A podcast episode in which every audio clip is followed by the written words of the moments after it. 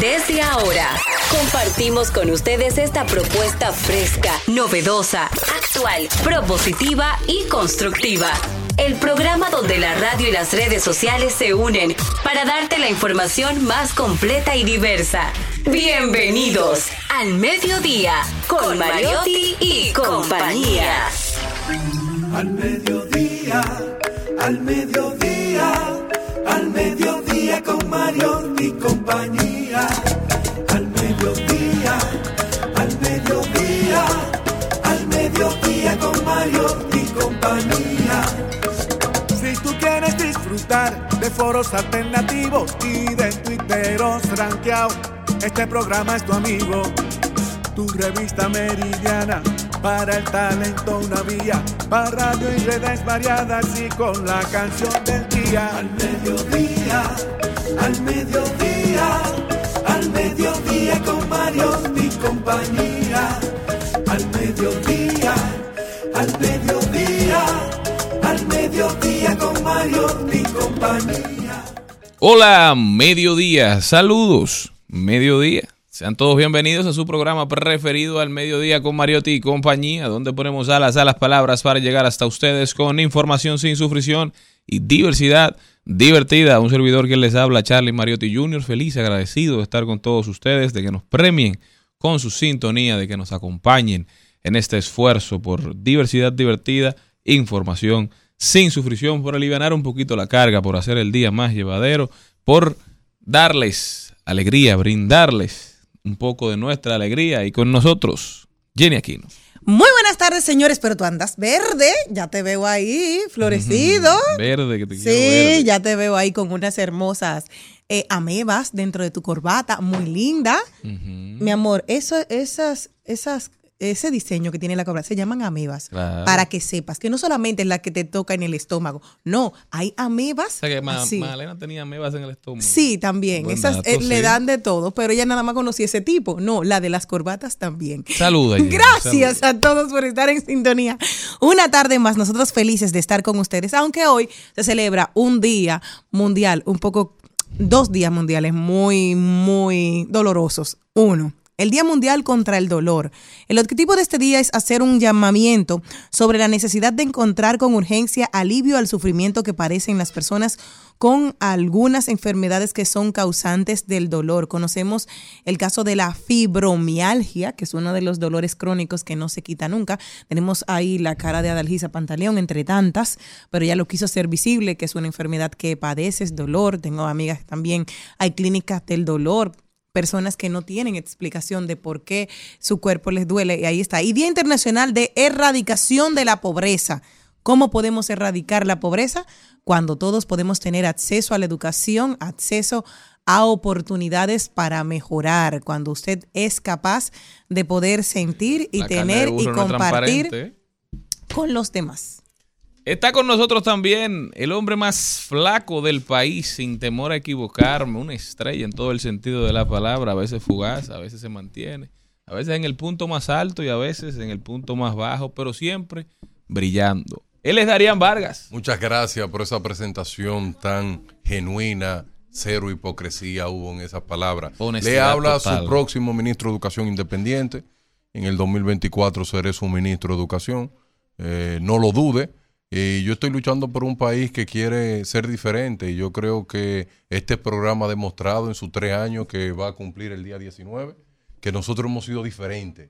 Y por eso cuando una persona te aborda y te dice, hey, sigan haciendo contenido de calidad, sigan haciendo contenido de aprendizaje, hagan el, que el conocimiento fluya. Yo me siento tan orgulloso cuando una gente me para para hablarme de eso. Así Sí, que sí. este programa va a continuar, Dios mediante, va a seguir siendo- teniendo la misma característica y para todo el público. Y nosotros tenemos el público que quiere escuchar contenido de calidad. Tan simple como eso y todos los días sumando más adeptos. Yo venía pensando sobre el tema y cada quien, independientemente de que el contenido te guste o no, yo creo que hace el contenido que quiere ver. Pero uno no siempre, cuando está en su casa, se ve a sí mismo. O sea, tú no siempre ves las entrevistas tuyas, porque eso sería ya un Aunque a veces le vi. ejemplo. Sí, no, yo sé que la ve bastante, pero no siempre, porque eso sería ya un ejemplo de un amor propio demasiado elevado, ¿verdad? Quizá hay quienes pueden llegar a pensar incluso que eso sería, lo haría usted un ególatra. Claro.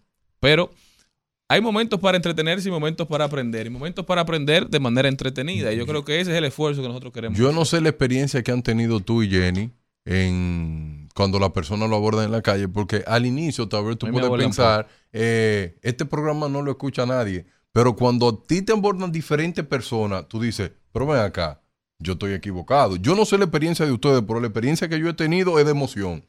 De personas como, agra- oye, como agradeciéndote que en medio del caos, a las 12 del mediodía hay un programa que tú puedes tener como una vibra diferente. Y el productor de este programa, que hizo un curso de antropología en Infoté, fue que pudo orquestar todo esto. Porque si tú buscas eh, los patrones de los programas de al mediodía, la mayoría es problema y problema. Sí, lo que está pasando, actualidad, más que otra Actualidad, cosa. Eso. decía yo hace unos días, que nosotros no solamente nos enfocamos en los temas que están en tendencia, aunque sí los comentamos, los analizamos, pero también tratamos de traer a la palestra temas que nos parecen interesantes. Y es el esfuerzo y el compromiso que hemos hecho de tener las conversaciones que importan, conversaciones que tienen la capacidad de mejorar la vida. No podemos durar dos horas hablando nada más de, de Tecachi. Claro. Y tú sabes que, que no funcionó bien, que nosotros le dimos la oportunidad a una productora que no sabía ni caminar. Y ahora casi corre. Muchacho, ya, ya se Tropieza, pero que corre. eso No, y con grandeza. Sí. Nosotros le dimos la oportunidad a la provincia de Samaná que se Amén. destacara. Un aplauso. Y un aplauso para la Bravo. productora, caramba. Se estrella. Señores, muchísimas gracias por estar con nosotros luego de esta explicación del contenido del programa, por si usted nos sintonizaba por primera vez y en algún momento Kelvin me pauta. Yo creo que estaremos mejor. Gracias por estar con nosotros. Continuamos.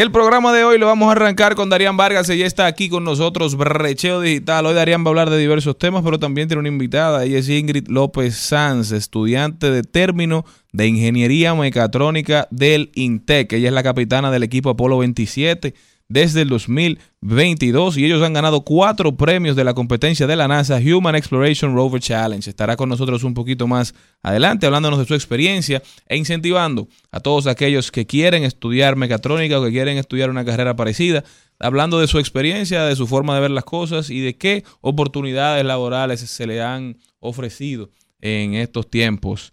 Luego nos vamos con, ahí lo dijo, hablaremos de deportes. También por vía telefónica estará con nosotros Emmanuel, el artista. Entre sus canciones más populares se encuentran Es mi mujer, Toda la vida, Todo se derrumbó. ¿eh? Emmanuel, tremendo artista. Darían Vargas es enfermo con Emmanuel y Jenny Aquino también. A mí me encanta. Yo no sé quién es, pero. Oye, Pero no, tú sabes. Qué batalla. señor. Espérate. Señor, repréndelo. Manuel, por si está Señor, viendo el programa, y dale lo que lo sacamos No sé debajo de una es, tengo que hace unos días, No, pero no. República Dominicana enferma con usted. Está ahí ya.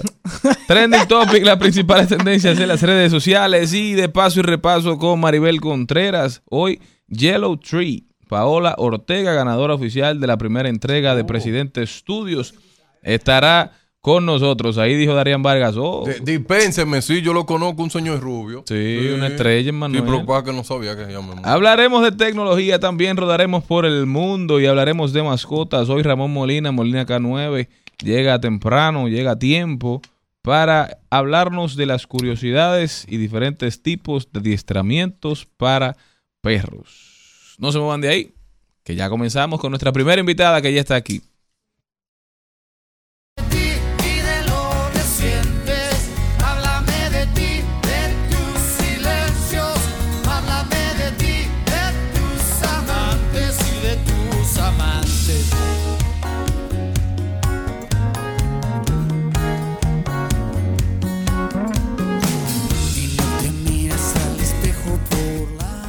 Mediodía, con Mariotti, con Mariotti y compañía. Te presentamos Brecheo Digital. Brecheo Digital.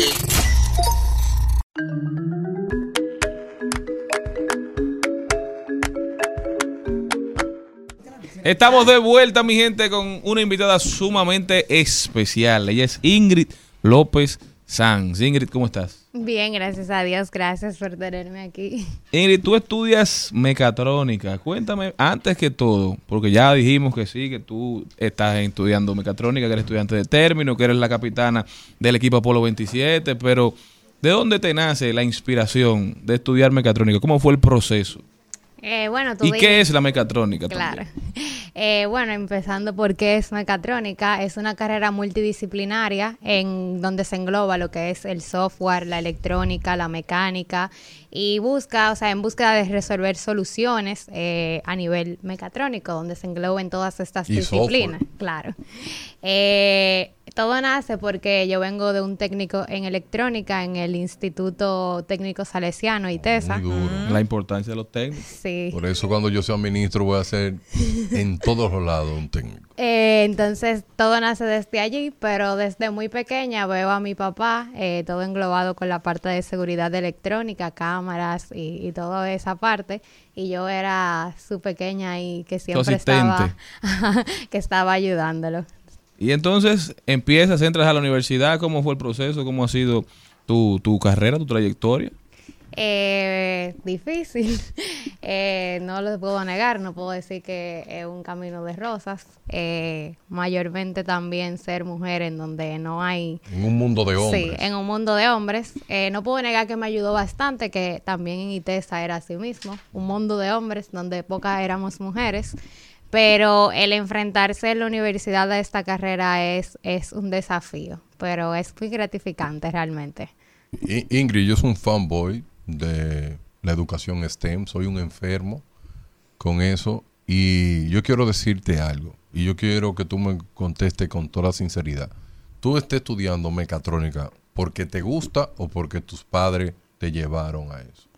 No, porque me gusta. Realmente yo puedo decir que para mi mamá era un miedo el yo estudiar eso, eh, porque ella vio todo lo que yo viví en el colegio. O sea, ella veía que de todos que amanecíamos en una casa, yo era la única chica. Entonces ella me dijo, ¿tú estás segura de verdad que tú quieres estudiar eso? Porque no va a ser igual que ITESA, va a ser mucho peor todavía. Y yo le dije, no, mami, o sea, eso es lo que yo quiero y para allá yo voy a darle. Y, y fue como, nació muy de mí eso. Una cosa, gracias por estar con nosotros. ¿Cómo tú podrías decir a las chicas que le interesa una carrera que a nivel, vamos a decir, de lo que pasa en la sociedad es prácticamente masculina, pero tú tienes afinidades porque te gusta de vocación, pero toda la sociedad te dice que no, que es un, que es un área de varones. Eso también nos pasa a las mujeres cuando intentamos entrar a la política. Tenemos, esa, es la, esa es la primera barrera invisible que nos dicen, ese es un mundo de hombre, que es duro para las mujeres. Entonces me gustaría que tú le dieras esa respuesta a las chicas. No tengan miedo, va a ser muy difícil, yo no se los voy a negar, pero piensen en las niñas que vienen detrás de nosotras. Eh, así es como yo lo visualizo. En las que vienen detrás de mí, el hacerles el camino muchísimo más ameno, el hacerles el camino de que ellas también se puedan sentir empoderadas. O sea, yo me veo visualizada cuando estoy súper cansada y digo, wow, yo sé que tal vez una niña que viene detrás de mí con el sacrificio que yo estoy realizando ahora eh, va a tomar la decisión mucho más sencilla de lo que yo la tomé. Entonces, eh, siéntanse de que hay que tomar la decisión, hay que empoderarnos, hay que dar el salto y, y que no se dejen eh, sentir menospreciadas y que porque esa es una carrera de hombres. Piensen de que va a ser muchísimo más chulo el demostrar de que nosotras sí podemos. Definitivamente Ingrid me representa a mí. Eh, yo me siento muy orgulloso de ti, Ingrid, lo que tú has hecho. Pero yo quiero que tú me hables del desafío Robert. De eso, de competir con todos esos países del primer mundo. Y ustedes de unas de un país bananero darle in the mother a esos países. Cuéntame sobre eso. ¿Qué es? ¿Cómo fue el No, proceso? decir, ¿Qué, qué es eso primero? Sí, eh, bueno, eh, Apolo 27 es un equipo de la Universidad Intec que participa en el NASA Human Exploration Rover Challenge. Lo resumimos en HERC, porque es muy largo. El HERC lo que nos pone como misión el construir lo que es un vehículo espacial que pueda recorrer los terrenos tanto de la Luna como de Marte. Y a partir de eso también, no solamente quedarnos en la construcción del mismo, sino divulgar las STEM alrededor de todo nuestro país y también englobar lo que es el software en la medición de la telemetría, de lo que se está llevando en todo esto. Es un reto, pero también es como algo que eh, nos da mucho valor, eh, nos empodera mucho de que poder demostrar de que sí en este país podemos ser científicos, sí en este país podemos tener grandes ingenieros, que no es nada más, o sea, sí tenemos bellas playas, eh, grandes peloteros, hermosas mujeres, pero también hay que destacarnos por lo que sí también podemos hacer. Eh, es muy fuerte cuando uno llega a esa competencia y están Estados Unidos, Alemania, la India, con unos tremendazos trailers, eh, tienen unos trailers tremendos y uno se queda wow y uno llega con su cajita de herramientas Oh, Dios pero con mío. una pero con un corazón lleno de sueños realmente entonces eh, eso nos ha demostrado de que lo que hace realmente a las personas es los sueños y esa perseverancia de, de- de querer lograrlos ¿Qué te gustaría? Ay, perdón, Yali, dale. Yo voy a ser la voz disidente dentro de todo. Me encanta que tú estés eh, mostrando tanta pasión por algo que, que te llama la atención y me gusta bastante. Pero en estos días, lo que estudié es cuestionar, ¿verdad? El mío es hacer preguntas. En estos días estaba oyendo un podcast bastante interesante de un joven que se llama Enrique, que hablando, exponiendo la verdad. Y él decía que cómo era posible que en 1960 tuviéramos la capacidad de ir a la luna y no hemos sido, no hemos vuelto. Tú que estuviste en la NASA me puede hablar. Decía, todo eso fue un montaje. Dice, empezando por el teléfono del, del- del presidente de Estados Unidos llamando a la luna y empezó por ahí. Entonces tú vienes a pensar ahora y dice, explíquenme, hay cosas que es cierto que me da mi suspicacia.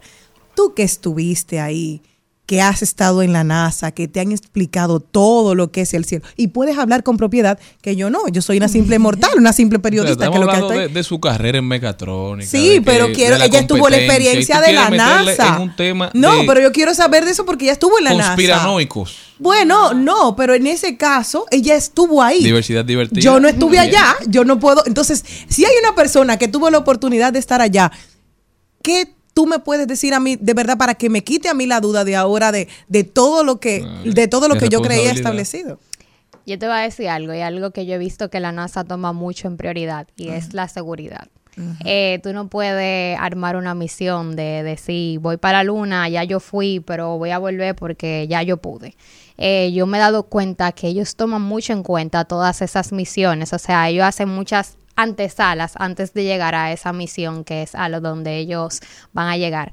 Y no solamente el hacer la misión de que ah, voy a ir a la luna porque yo quiero volver a la luna, sino que yo, qué, qué yo voy a buscar en la luna, qué yo voy a traer de nuevo con ese viaje que yo voy a realizar.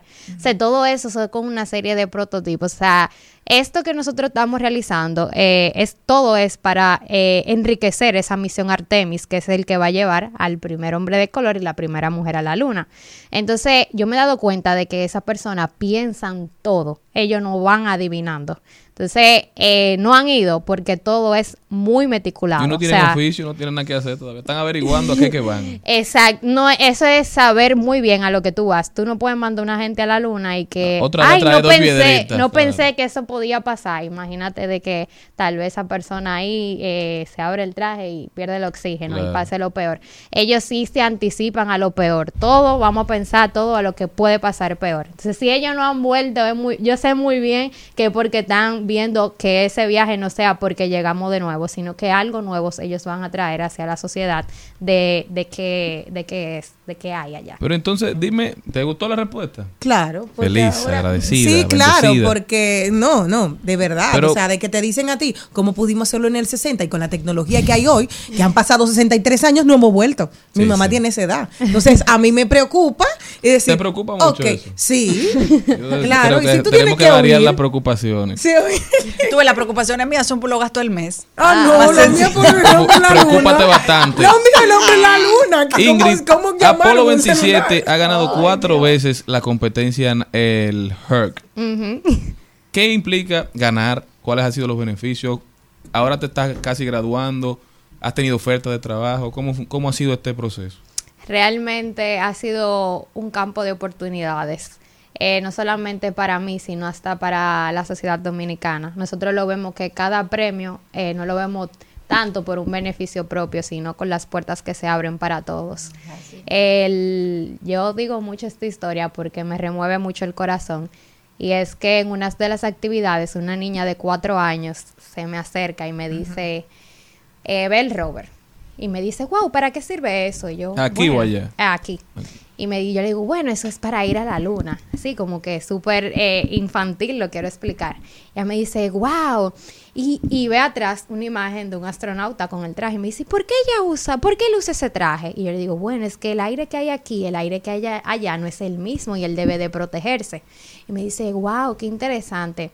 Bueno, pues, montate tú delante y yo voy detrás de ti. Y juntas vamos a la luna porque yo quiero ser astronauta. Ay, qué belleza. Y eso me removió el corazón. ¿Por qué? Porque me he dado cuenta de que nadie ama lo que no conoce. Así y eso es. lo Ley que pasa en nuestra querida República Dominicana, que no le damos realmente la visibilidad a las STEM. Vemos que desde pequeño la matemática es un cuco, la física es un cuco, todo es un cuco en alrededor de las STEM y eso va predisponiendo al niño desde su infancia. Se, personalmente a mí sí me ha ayudado bastante, eh, me ha ayudado bastante en mi desarrollo personal, eh, profesional también. Eh, ha sido la mejor, el mejor trabajo que yo he tenido en mi vida. He aprendido de todo porque he visto todas las disciplinas de la ingeniería englobado en un solo proyecto. Eh, también el trato con personas, el exponer un proyecto también hacia otras personas, me ha hecho crecer bastante a nivel profesional, pero lamentablemente no puedo aceptar ofertas de trabajo por toda la carga académica que también llevo en la universidad, pero es algo que a todos los que han participado del proyecto han salido un antes y un después. Siempre va a haber una, una persona que entró y otra muy diferente a la que sale. ¿Puedo hacer una preguntita? Sí, sí. Dos. La primera es, cuando dijiste lo de la caja de herramientas, ¿cuál caja de herramientas te gustaría que llevara la República Dominicana cuando vayan a esos viajes? Y la otra es, ya sea por que el gobierno nos apoye o el sector privado. Y la otra es, ¿cómo tú te visualizas? ¿Qué tú quieres hacer en tu futuro cuando termines tu carrera? Eh, bien, respondiendo a la primera, eh, la caja de herramientas que nosotros quizá quisiéramos tener las, mismas las mismas oportunidades que tienen eh, los que van allá del primer mundo, no, no les voy a negar. Eh, nosotros tuvimos un problemita allá y tuvimos que andar a Alabama casi completo buscando una fresadora y un torno CNC, que para ellos lo tenían en sus trailers. Y ¿Y- nosotros ni aquí es? sabemos lo que es. ¿Y qué, ¿Pero qué es eso? Eh, es utilizado para hacer piezas mecánicas, por ejemplo, un eje de un vehículo, eh, eso era algo que nosotros necesitábamos hacer. Y ellos tenían la disponibilidad de tenerlo ahí mismo. Y nosotros teníamos que buscar pidiendo favores. Que, ay, por favor, ustedes no pueden dejar. Porque en Estados Unidos no se trabaja con esa, pri- con esa prisa. Todo es una semana antes. Y nosotros no tenemos una semana. Teníamos que resolver para ahora. Entonces, sí nos gustaría llegar con esas oportunidades, pero son cosas que también nos enriquecen. Eh, cosas de que nos enriquecen de, de prevernos ante todos esos accidentes, de, de llegar allá con, con, con que no nos pasen esos accidentes que tal vez nosotros llegamos. Pero también nos enriquecen porque encontramos un señor que nos hizo el trabajo y ese señor dijo, mi taller es de ustedes. Ay, pueden bien. amanecer, pueden hacer todo lo que ustedes necesiten. Un americano, pero vio esa de- ese deseo y esa pasión de nosotros. Y eso yo creo que la necesidad es lo que nos ha hecho tan apasionados a nosotros. ¿Y tu futuro? Espera. Bueno, eh, yo me visualizo realmente en esta divulgación de las STEM Muy mucho. bien. Eh, Girls in La Tech. voy a llevar para el ministerio. Hay un movimiento que se llama Girls in Tech. Sí, también Intégrate. participo allá. Eh, sí, estoy participando en esa área también. Eh, y realmente me veo en esa divulgación porque me he dado cuenta que es algo que necesita nuestro país. Me encanta el mundo de los proyectos, es algo que me, me- me he dado cuenta aquí en Apolo y mayormente englobados todos en la parte de ingeniería. Eso es algo que yo le agradezco a la mecatrónica porque me ha dado esa visión global de todos los problemas, porque con todas las herramientas que uno maneja, realmente uno puede tener eh, un mayor conocimiento de todo lo que uno trabaja. Ingrid, yo aproveché y entré a su Instagram, Apolo27, y yo veo que ustedes me están haciendo una invitación. Sí. Entonces, aceptada Mira, la descarado, y tú no invitación. habías Gracias. respondido. No, ahora mismo. Perdóname, que yo Qué recibo batalla. muchos mensajes y veo la invitación que me hacen muy bonita y ustedes Sí. pueden contar conmigo hacia allá. Vamos a ponerle Gracias. fecha. ¿Qué día que lo quieren Ahí allá está, para el mandárselo? 18 de noviembre. Ajá. Ya lo agendé en mi agenda y Mil cuenten gracias, conmigo, Ingrid. mil gracias. Ya con Darían Vargas ahí van a ir muchos haters y muchos lovers. Va más suave ya. Se lo voy a mandar a li- gracias. livianito. y gracias por la oportunidad. No, no, gracias a ti. Entonces, Ingrid, ¿hay otra competencia? ¿Cuál es el siguiente paso? ¿En qué, ¿En qué momento estamos de la preparación? ¿Siempre es la misma o siempre hay que ser... No. Eh, ¿Es el real- mismo equipo que va siempre? No, todos los años todo cambia. La NASA eh, siempre nos sorprende con unos nuevos retos y este año no fue la excepción. Eh, ya estamos en la etapa de diseño de nuestro rover.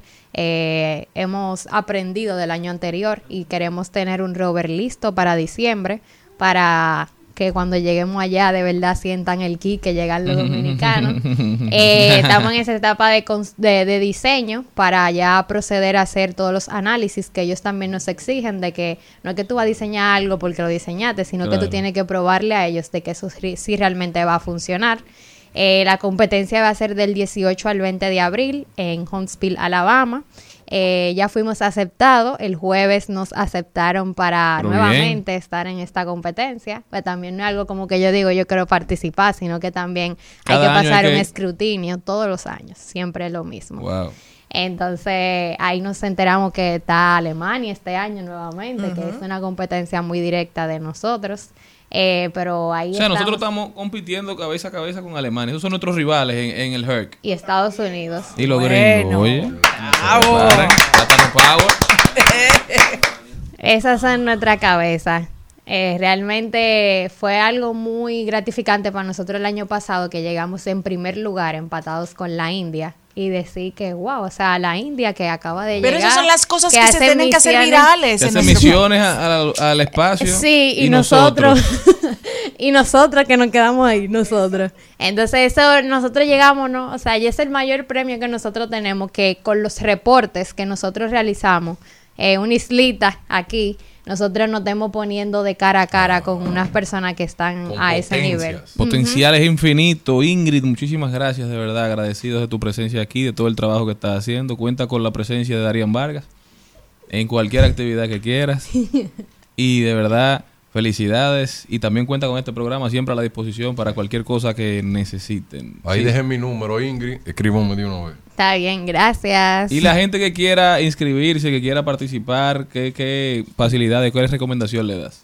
Eh, bueno, eh, prim- primer requisito que nos exige la NASA es que debe ser estudiante de la Universidad de Intec sea para que poder para formar Intec parte- todos. Sí, eh, eso le hemos dado una propaganda fría a la uni porque muchos se han integrado a la universidad por participar en el equipo. Bueno, tienen que darle de cuenta. entonces, Entonces, ese es el primer requisito, pero nosotros tenemos una serie de voluntarios que nos ayudan en todas las actividades que nosotros vamos a realizar. Eh, padres que nos escuchen, estén atentos, que venimos con campamentos, venimos con cosas muy, muy chulas para el año siguiente.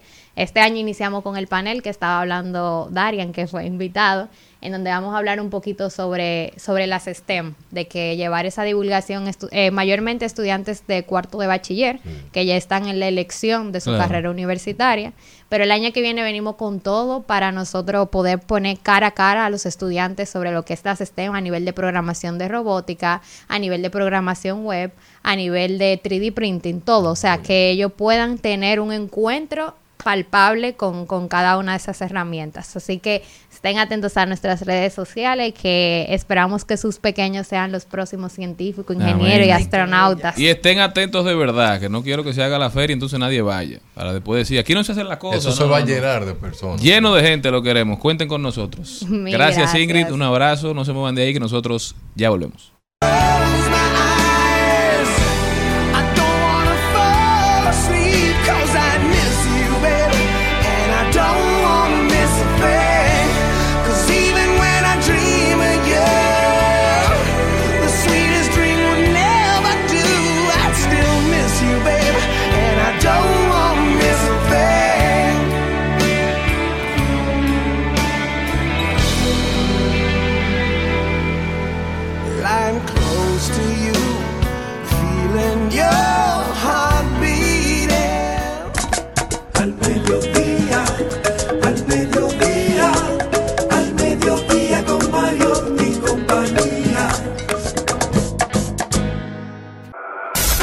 En Al Mediodía, ¡Ay! Lo dijo. ¡Ay! Lo dijo. ¡Ay! Lo dijo. ¡Ay! Lo dijo. ¡Ay! Lo dijo. ¡Ay!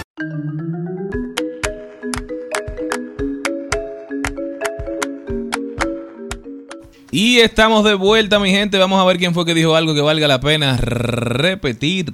Jenny Aquino. Mamá, ¿qué Mamá. significa ser normal? Renunciar a lo que te hace única para contentar a una gran mayoría que ya renunció en su momento.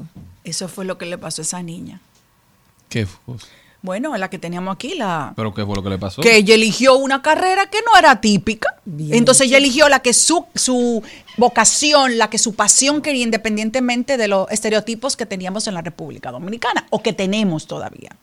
100%. Totalmente de acuerdo. Estoy, yo, ¿Tú quieres ser normal, Jenny?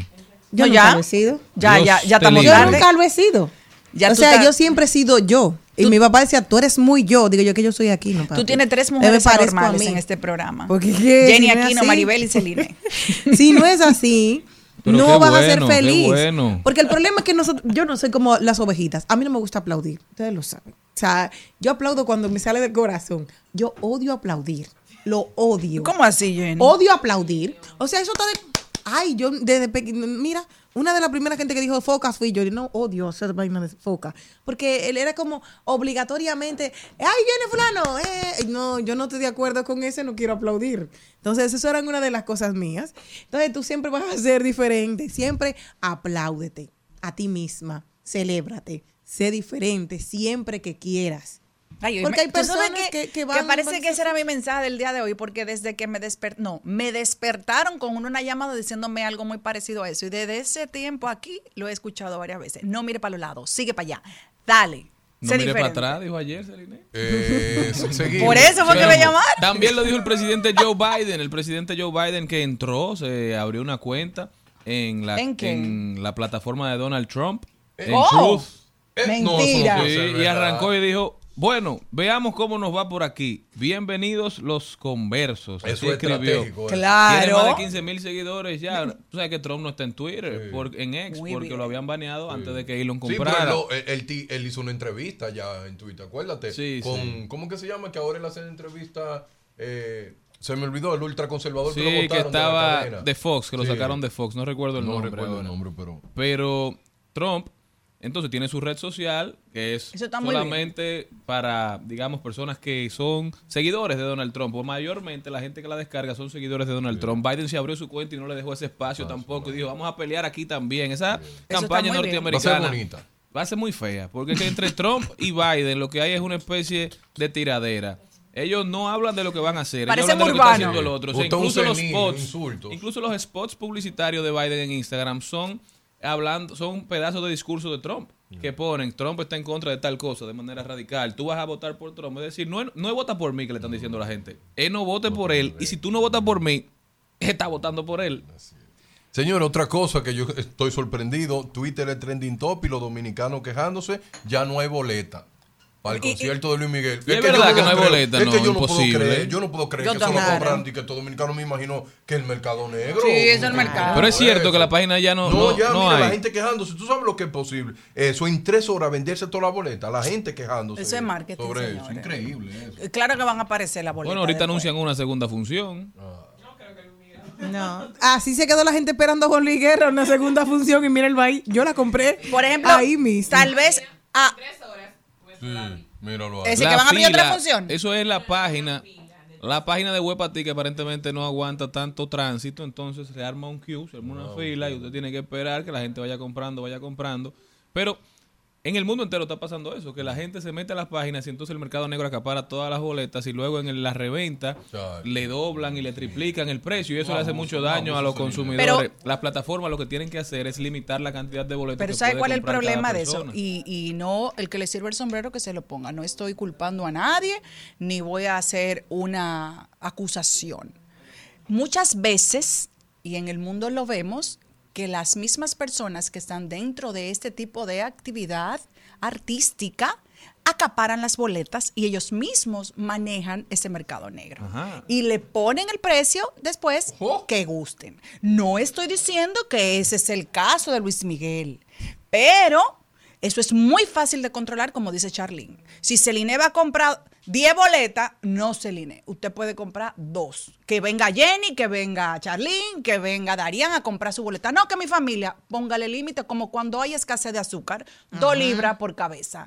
Hay escasez de arroz, cinco libras por cabeza. Entonces, ¿por qué me van a vender a mí 100 libras de arroz y deje el país? Entonces, es lo mismo. Esto se puede controlar muy fácil. Y es un abuso. ¿Y cuál fue uno de los comentarios que más te llamó la atención de esa publicación? Oye, oye este comentario. Tanto tiempo que yo tengo atrás de Luis Miguel, ahora tengo el dinero. Y cuando entro ya no hay boleta. Entonces, tú sabes, Ey, es una batalla. no, y tú sabes, y tú sabes lo ha peor. muchas veces aquí. Hay gente que todavía no ha Que podido todavía no verlo. podido ver. No, y lo peor del caso es que muchas veces, por lo que ocurre con ese eh, tipo de boleta que la ponen tan caro, irónicamente te sale mejor comprarte un ticket e irlo a ver a cualquier país cerca de aquí. Para que Y sepa. te disfruta el viaje, tiene una muy buena boleta, te disfruta, brinca, salta y todavía te sobra un chin. Y mucha Eso gente da- feliz porque hay boletas, la, la más cara cuesta 26 mil pesos, pero hay boletas hasta 3 mil pesos. Entonces había muchas personas que entendían que iba a ser su oportunidad de por Pero primera vez no ver el sol 3.000. salir. No hay de ninguna. No, eso no es verdad. Aparentemente están todas sold out. ¿Quién Bueno, más dijo se vendió, algo? les tengo algo. Acechen. Vamos a ver si es verdad. Es usted, esto lo puso, no es fino. No es fino. ¿Qué significa eso, Jenny? Que tú te estás poniendo adelante. Ah, ok. Esa es la cuenta, no es fino. Ah, Así ok. se llama en Instagram. Dice, atenta, Malena. ¿Es Eso, usted optimista? Sí, mucho. Deme un ejemplo. Mi novia acaba de decirme, tenemos que hablar y compré una caja de preservativos. Y entonces, ¿y para qué ella tienen ¿Qué que hablar? ¿Para esta? qué se va a comprar eso si ya? ¿Tú Miren, no oíste? nada- Tenemos que hablar. Él es muy optimista. Nada humano me es ajeno, ¿Cómo pero de que verdad no? que Sí, pero ya para qué, no Jenny, paras porque si de fuera eso, ya. sorprenderme. ¿Ya para qué? Pero tú no oyes. Sí. Cuando una mujer dice, tenemos que hablar. Es por eso. ¿En qué tono se dice? Eso es No suave. importa el tono, eso nunca es bueno. Eso nunca es bueno, señores. Yo, yo no, yo no sé si al final uno lo hace como para mortificar. Ya, no. Porque entonces tú se lo Tenemos dices. que hablar en este tenemos tono. que hablar. Exacto. Cuando Cuando tú te tengas escriben, es tiempo. que malo. Cuando tú tengas tiempo, me avisas. Ay, Ay, ay, ay, ay, Eso es como que. Ay, ay, ay. Entonces, Pero también si se lo dicen a uno también. No, pues entonces por eso él es optimista, porque él dijo que, bueno, ok, vamos al vamos. Ustedes dicen eso también, los varones. Tenemos que hablar. Nunca un dices hombre eso? usa esa palabra. dicho, yo nunca ¿Tú lo nunca has dicho. Nunca lo usan. Esa no es palabra hazle un día, hazle Pero un esa- día. En A la. Barbie, a tu Mira, Barbie, esas- dile para que esas, son, esas deben ser las palabras que tienen la capacidad de cambiar ánimos más rápido en la historia del mundo. Eso no, no hay un te amo, un te odio, un no me escribo, no. quiero saber de ti, que, que se compare con un tenemos que hablar. Porque es que tres tú no palabras. sabes qué es lo que pasa. Entonces, ¿tú sabes qué pasa? Cuando uno dice tenemos, Tenemos que hablar. que hablar. Siempre pre- se- tú normalmente lo haces. Pero si tú sabes lo que hiciste, tono. tú por lo menos vas más suave. Tú No. dices. No, el problema se es cuando cuenta. tú- Pero ¿y cuando tú no sabes? No, El problema es que tu papá y tu mamá, ¿Qué tu papá y tu mamá te hablaban y te decían, tenemos que hablar. Y tú empezabas a repasar desde enero qué tú hiciste. No, el con problema sobre es todo. como una persona que trabajaba conmigo Tenemos que hablar, pero hoy no estamos hablando. y, y se descubrió un robo en mi casa. Lamentablemente, con pruebas, se demostró que era ella. Entonces, cuando la policía le dijo, devuelva, entonces ella dijo que diga a la doña lo que se le perdió. Ella se le llevó tanta cosa que ella misma dijo que diga lo que se le perdió. Entonces, el tenemos que hablar de muchos hombres. Eh, ¿De qué tú quieres hablar? Porque han hecho tantas fechorías que mejor quieren que le diga cuál es. Porque él está ¿Cuál es pensando en otra y es Sí. otra. La respuesta. ¿Qué? Ay, qué fuerte. Tú ves, esa es la peor respuesta que un hombre le puede a una mujer. ¿De qué? Ay, hasta que me olvides tanto que no exista mañana ni después, no, no. Hasta que me olvides voy a intentarlo. No habrá quien desnude mi boca como tu sonrisa. Y voy a rodar como lágrima entre la llovizna hasta que me olvides tanto que no exista mañana ni después.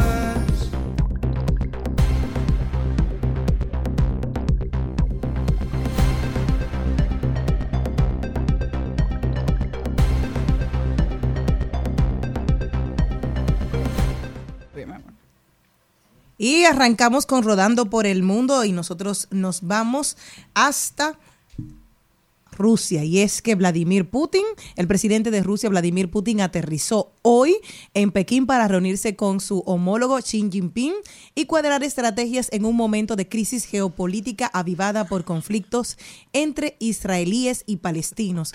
Putin, que asistirá también mañana al tercer foro de las nuevas rutas de la seda, fue recibido hoy con honores en la capital china pese a la orden de arresto que emitió la Corte Penal Internacional en contra por la deportación ilegal de niños ucranianos. Por otro lado, señores, me voy a Hamas. Tristemente, esa guerra me tiene a mí desesperado y con mucha tristeza. Una joven secuestrada pide a gritos, por favor, sálvenme. Y eso le ha tocado al mundo entero, pero también J.K. Rowling dice que es increíble que una guerra basada en secuestro de niños y ellos se preguntan hacia dónde hemos llegado. ¿Cuál es mi deseo? Mi deseo es que exista paz en Medio Oriente. Yo sé que lo que yo estoy pidiendo es muy difícil, pero nosotros tenemos que apostar a que las guerras sean el último recurso que tenga el ser humano. Penoso verdaderamente lo que está ocurriendo y sobre todo toda la desinformación que estamos viviendo. No sabemos qué es cierto, no sabemos qué es falso. Incluso el ejército de Israel ha dicho que no tiene evidencias de, de los asesinatos de bebés que, que se han estado haciendo virales. O sea que, que uno no sabe realmente. Por eso, independientemente de usted quiera entender una parte, una un bando más que el otro, nosotros que estamos de este lado del mundo y que quizá muchos, ahora que nos estamos enterando y estamos tratando de hacer un ejercicio de educación sobre el tema, no debemos emitir esos juicios de valor tan radicales basados en informaciones que no necesariamente son ciertas, sino pedir por lo que pide Darían, por la paz, porque encuentren el, entendimiento y puedan cesar estos ataques verdaderamente. Celine, Bueno, yo me voy a Berlín. Voy a decirlo primero de una manera eh, muy tranquila y seria. No se rían. Y después podemos hacer como un, un comentarito. Mi productora me mandó esta noticia que me parece muy genial. No porque tú eres genial. Señores, escuchen esto. Cualquier cosa con la... ahí. Cualquier similitud con la realidad del- de otras especies Digo, eso no se hacía la noticia porque Oye, este preámbulo. oye, en Berlín acaban de dar esta información. Increíble descubrimiento. La época de reproducción de las ranas puede ser peligrosa para las hembras. Muchos machos compiten por su atención, lo que a veces lleva a enfrentamientos mortales. Una investigación del Museo de Historia Natural de Berlín reveló que las hembras de rana común usan una táctica para protegerse. Ellas fingen su propia muerte o gritan como un macho cuando se sienten atraídas o cuando no se sienten listas para la reproducción. Las ranas hembras se hacen las muertas para no aparearse con los machos que no les atraen. Así me echo yo el muerto también. Cualquier parecido con la realidad. Es pura coincidencia. Pura coincidencia. Pero ¿y, ¿y por qué te llamó la atención esa noticia? Pero ¿y cómo que una rana se va a hacer la muerta? Señor, eso está muy bien. Durmiendo. ¿Tú nunca te hiciste la muerta? ¿Qué? bueno, mucho dolorcito sí, ¿Eh? salió, mucho Son dolor y cosas. Yo me dormí así. Señores, ¿Tú, tú te echas muerto? no, no. ¿Y tú, Darian? Sí, a cada rato. Y Jenny, qué pena que Jenny no estaba Yo aquí. me hay echo que el muerto a cada rato. Miren, Jenny, miren, miren una ¿tú te has hecho la muerta? ¿Tú te has hecho la muerta alguna vez? ¿Ven? Demasiado Oye, caliente, las ranas hembras se hacen las muertas para no aparearse con los machos que no les atraen. miren, señores, yo le voy, le voy a decir mi experiencia. Yo, yo soy un ser, yo, yo soy un ser humano que he vivido toda mi vida en debilidad. ¿Qué significa En eso? debilidad que peco a cada rato porque la vista tengo mis luchas. Pero yo lo que creo que eh, Dios dotó a esa rana de quedarse muerta porque es que está difícil estar con una gente que no le gusta a usted. Dios libre. Eso es lo que pasa. Un método de defensa yo quisiera tenerlo para hacerme el Ella- muerto, pero a veces la debilidad. de En las redes hay rana. muchos también que Ella no es bendecida. Sí, eso es verdad. también. Sí, ella no es bendecida. No, ya no es bendecida. Pero yo lo que creo que... que lo- Vas a seguir creyendo. Sí, pero miren por qué es que me gusta eso. Porque en el reino animal, Dios le da la oportunidad a esos tipos de, de animalitos que tengan ese sistema de protección. Y yo me pregunto, ¿y nosotros los humanos, qué sistema de protección tenemos para eso? Tenemos la palabra, podemos decir que no. Podemos- y La fuerza de voluntad. Y, La fuerza y de voluntad. difícil que eso. Celine La a capacidad veces- de la razón. a- Celine a veces no puede decir que no. ¿Cómo que no? Pero tú eres loco. Pero señores, Claro para irnos con rodando no. por el mundo, a usted que es tan creativo, usted que está interesado en esto de la inteligencia artificial, si usted cree que puede hacer que la inteligencia artificial de Bing, de Microsoft, diga algo que no debería, Microsoft está dispuesto a pagarte entre 2 mil y 15 mil dólares. Todo esto por encontrar vulnerabilidades en productos del Bing Inteligencia Artificial. Hacerle una pregunta para que dé una respuesta éticamente incorrecta. Tratar de encontrar cuáles pueden ser los bugs que tenga el software. Si usted hace algo y lo documenta debidamente, que le demuestre a Microsoft que hay un error que ellos no han visto, están dispuestos a pagarle entre 2 mil y 15 mil dólares. Así que pónganse creativos. Darían. ¿Tú sabes qué? Búscate su, búscate su chilito. A Datatelling que sepa que hoy pongo mi carta de renuncia y voy a trabajar para Microsoft. Pero ¿y cómo que tú vas a poner una carta de renuncia de tu propio negocio? Claro, que la administren otro. Miren otra cosa, eso es importante, pero yo lo que siempre voy a hablar de la ética de la inteligencia artificial. ¿Quién rayo es que tiene la verdad? ¿Quién es que puede decir cuál es la verdad? La verdad es relativa de acuerdo a la cultura. Pero eso es así. Pero sabes que buscan ámbitos. respuestas políticamente correctas. Por ejemplo, hay quienes le preguntan a la inteligencia artificial cómo perpetuar un robo, cuál es la mejor forma de conseguir drogas ilegales. Entonces, la inteligencia artificial lo que hace, no, yo no puedo responder eso. Pero los muchachos entonces, por lo menos con ChatGPT, lo que hacían era que le hacían la pregunta a la inversa. ¿Cómo no? ¿Cómo protegerme de un robo? ¿Cuáles son las las formas de robo más Comunes. más comunes que se dan? Entonces, al final, todo eso es lo que ellos están buscando mejorar para que cada vez las respuestas sean más eficientes y parezcan menos creadas por inteligencia artificial. Esto no se sabe dónde, ¿Dónde vayas a a parar. parar?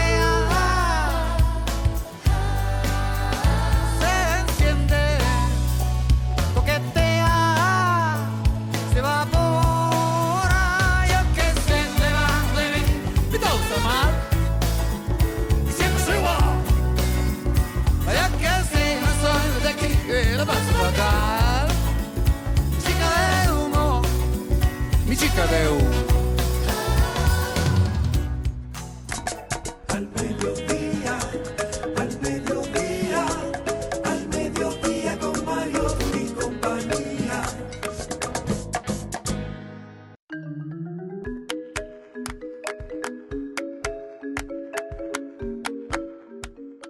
Y nosotros estamos sumamente felices de recibir aquí representantes de la Asociación de Bancas Múltiples, la ABA. Tenemos a ella la licenciada Lidia Ureña, gerente senior de regulación de la Asociación de Bancos Múltiples de la República Dominicana, que nos traerá un tema sumamente interesante.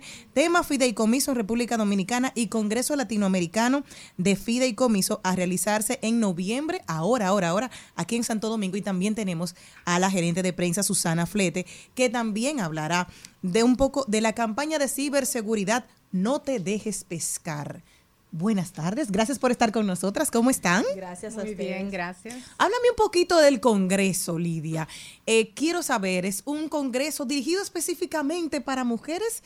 Hace un tiempo tuve la oportunidad de estar con, con ustedes en la ABA y me, me gustó bastante eso de cómo venía esta oportunidad, sobre todo diseñada para mujeres.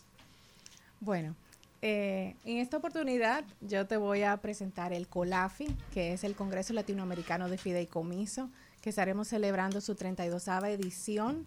El COLAFI es un congreso regional en materia de fideicomiso que lo realiza la Federación Latinoamericana de Bancos, FELABAN, y en esta ocasión junto con la ABA lo vamos a realizar en la República Dominicana en el Hotel Sheraton los días 15, 16 y 17 de noviembre. La verdad es que el Colafi es para un público muy amplio. Tenemos desde personas que trabajan en fiduciarias, abogados, personas que trabajan en las entidades de intermediación financiera, a constructores, eh, bienes raíces, estudiantes. La verdad es que el fideicomiso es una figura muy amplia y muy generosa que puede ser explotada en cualquier ámbito nacional. Eh, También quiero que me hablen un poquito de esa de la campaña No te dejes pescar. Eh, ¿Qué están haciendo y de qué trata Mira, esto? Jenny, y eh, en este mes se está celebrando o se está conmemorando el mes de la ciberseguridad y es un- una conmemoración muy apropiada porque estamos en una temporada alta donde viene eh, Black Friday, donde viene Cyber Monday, donde vienen las compras navideñas y las personas están un poco más expuestas, aparte que- de que luego de la pandemia ha habido un incremento notable de de intentos de ciberataques. Según la empresa Fortinet, que es una empresa tecnológica, Se han producido al- en la primera mitad de este año 470 millones de intentos de ciberataques aquí en, en la República Dominicana. Entonces, am, a raíz de todo este panorama y todo este contexto, la Asociación de Bancos Múltiples de la República Dominicana está enfocada ahora mismo en una campaña denominada No te dejes pescar, que busca orientar a la ciudadanía en torno a una de las modalidades de ciberdelito, que es el phishing. El phishing es la forma en que los ciberdelincuentes intentan obtener y, y obtienen tus datos sensibles para realizar a partir de ahí ciberdelitos. Entonces es importante que la ciudadanía tome conciencia de la forma en que los ciberdelincuentes actúan para obtener tus datos y entonces utilizarlos para eh, sus fines eh, Y delincuenciales. más con lo que pasó con la Dirección de Migración, que se dice que más de 5 millones de documentos entre cédulas, pasaportes, fueron robados y luego eh, ya son públicos. Entonces puede ser que en estos días veamos un incremento en la en los intentos de robo de identidad. O sea que la gente tiene que estar muy pendiente y consciente. Y según reportes de esas mismas empresas tecnológicas, a veces es un simple fallo humano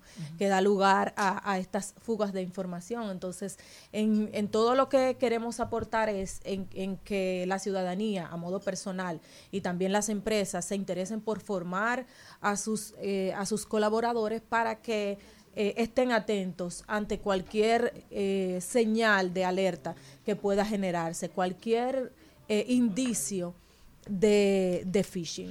Tengo dos preguntas en una. Un- una en relación a lo que estás diciendo, de la pregunta de Charlene, y nos dice que posiblemente es un fallo humano. Entonces, lo que yo digo, para una identidad como...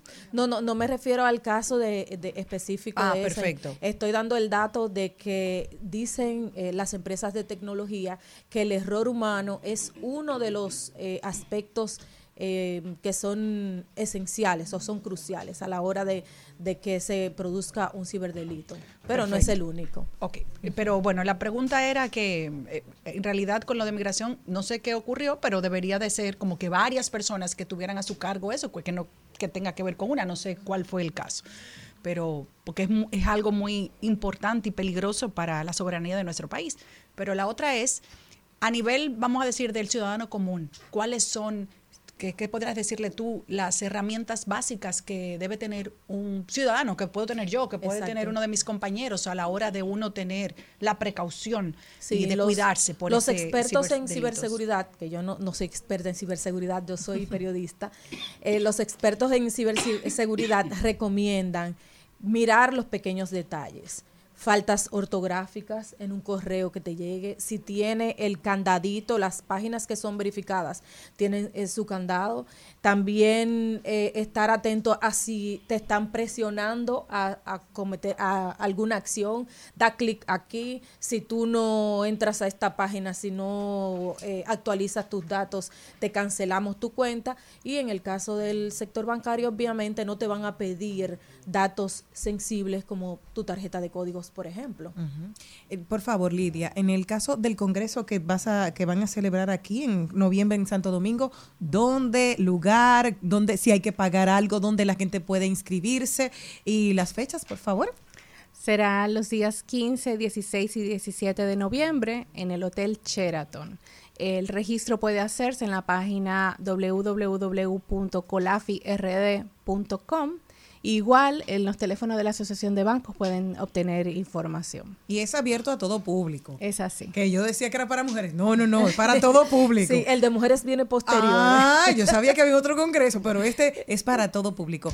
Pues muchísimas gracias por haber estado aquí con nosotros y traernos buenas noticias, sobre todo en este sector tan importante como los chelitos. Así es, gracias, a Gracias. ustedes y finalmente invitarles a visitar nuestro portal web www.yonavegoseguro.com.do y ahí están muchas informaciones sobre ciberseguridad que pueden aplicar a nivel personal y también a nivel empresarial. Muchísimas gracias. Este programa siempre es de ustedes. Gracias, nuevamente. Nosotros continuamos.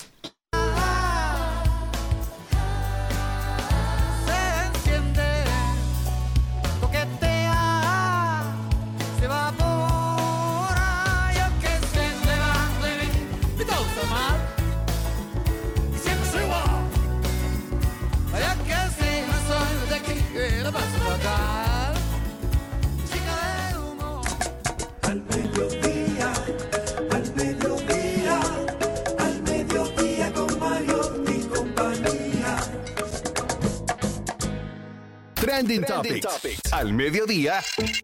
Con Mariotti y compañía. Presentamos Trending Topics.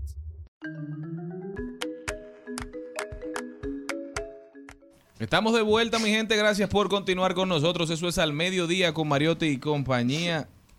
Donde ponemos alas a las palabras para llegar hasta ustedes. Se recuerden que estamos por Rumba 98.5, Mambo 94.3. Si usted está en la provincia de la Altagracia, Higüey, Bávaro, Punta Cana, Premium 101.1 para todo, todo, todo el Cibao Central. Gracias por estar con nosotros. Vamos a ver cuáles son las principales tendencias de las redes sociales.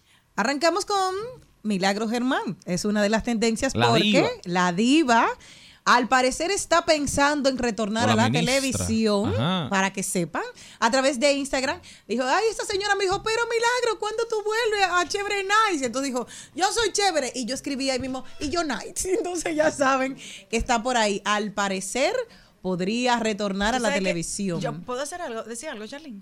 Oh, oh. Eh, ¿En qué mes que estamos? En noviembre. Octubre. En octubre. ya. Noviembre, diciembre, enero, febrero, marzo, abril y mayo. Hay que quedan siete. Darian. Señores, las redes sociales están llenas de política, pero como este programa no es de política, vamos a concentrarnos en las cosas que nos gustan. Señores, en el trending topic está Conani. ¿Qué pasó? Ah, lo que pasó. Penoso, una definitivamente. intervención Y una reestructuración urgente. Advirtió que de continuar igual se seguirán dañando los niños y adolescentes. Yo no sé si ustedes saben que un adolescente murió en Ay, sí. Conani. Así De- que de están 17 niños de años. 17 Un joven de- en un centro especializado en Santiago. Y no debería de ser, porque ese no es el lugar Y- para E protegerlo. informaciones preliminares dicen que fue asesinado, que murió por las manos de sus mismos compañeros. Ay, De Dios niños que mío, estaban con él en el centro. Yo creo que ya es hora de que empecemos a hablar Bueno. en términos de políticas públicas, con la prevención, con la digamos con la acción que debe tomar un adulto cuando presencia un acto de bullying, que debe ser urgente, que debe ser inmediata y que debe existir parámetros, debe existir un procedimiento para evitar que estos casos avancen, porque eso no sale de la nada, eso tiene un proceso de evolución que le genera muchísimo miedo a los niños que son víctimas y que le genera un, un sentimiento de que no hay consecuencia a los que hacen el, el bullying. Los adultos son los responsables de salvaguardar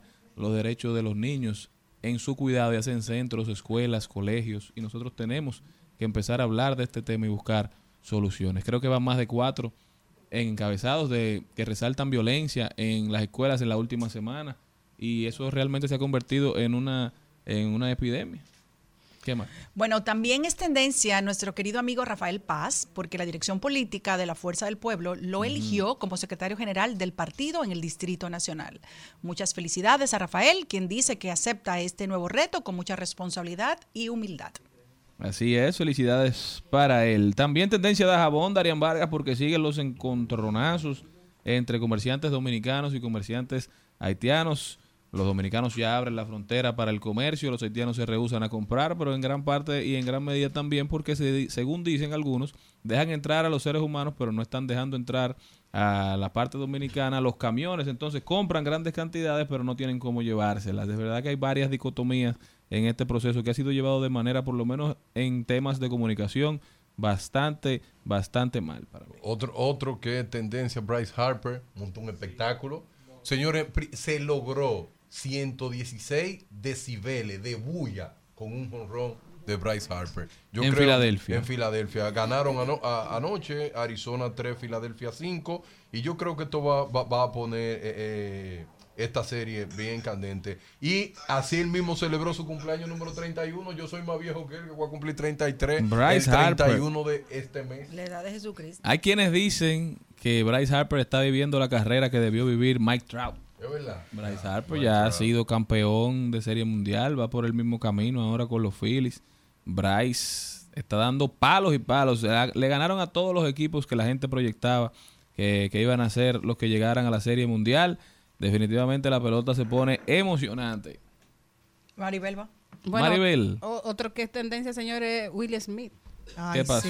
Ay, Dios pobre. mío. ¿Qué ahora, le la- pasó ahora, a- a- ahora? ahora la gente le tiene una pena. Claro. Bueno, ustedes recuerdan que hace unas semanas eh, la chica de él, la Jada, eh, dijo que, que ellos estaban separados hace muchísimo tiempo, etcétera, etcétera, etcétera, etcétera.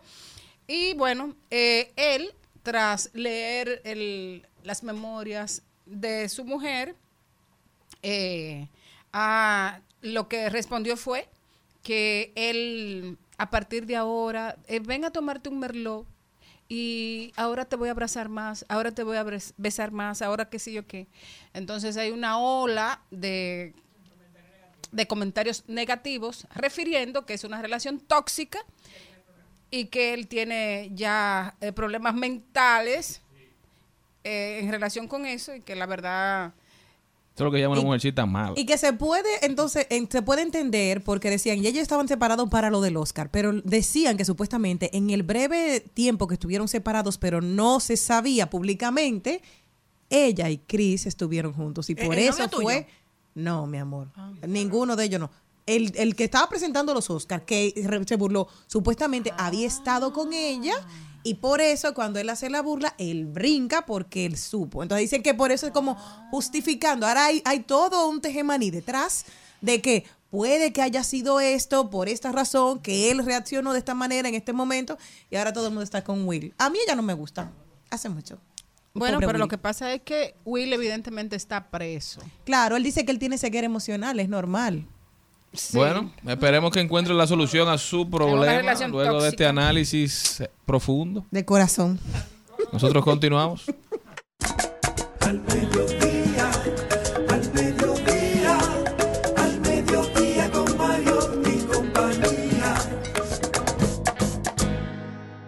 De paso, de paso y repaso.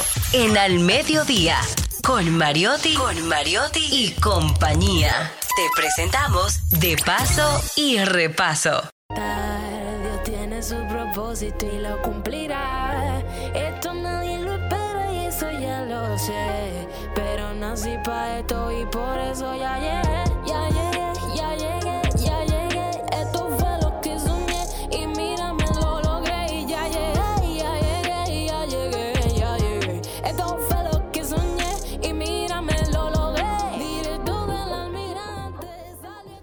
Bueno, señores, ya llegó, ya llegó Yellow Tree, Paola Ortega, ganador oficial de la primera entrega de Presidente Estudios, a quien damos la bienvenida y vamos a darle un aplauso porque se fajó.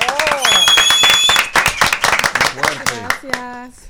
Yellow Tree, ¿por qué ese nombre, Paola? Bueno, ese nombre ha tenido muchas, muchas reacci- reacciones y comentarios. eh, porque el nombre vino de, por así decirlo, cierto tipo de ignorancia. Eso es como árbol amarillo, algo así. Exacto. Pero vino por parte, de- primero, de cierto tipo de ignorancia en cuanto a los colores de piel. Sabes que uno aquí tiene muchísimo nombre, que jabao, que, que mestizo, que, que mulata, pero- mulato. que, que indiecita clara. Exacto, pero sabemos que uno... Negrita lavadita. Exacto. Y más y tiene el pelo bueno. Exacto.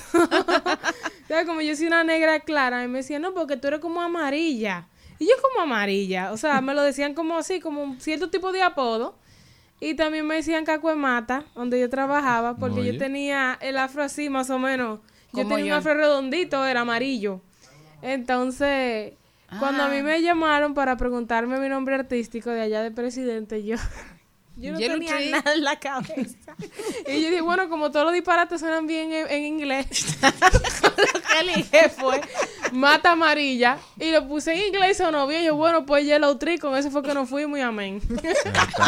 Buena historia. Tú sabes que eso está como cuando uno es eh, como adolescente que ya se va a convertir en grande porque abres tu primera eh, cuenta. Entonces tú tienes que buscar una firma de donde sea y tú no Así sabes lo que... Y mismo. esa firma se te queda para toda la vida. Así mismo.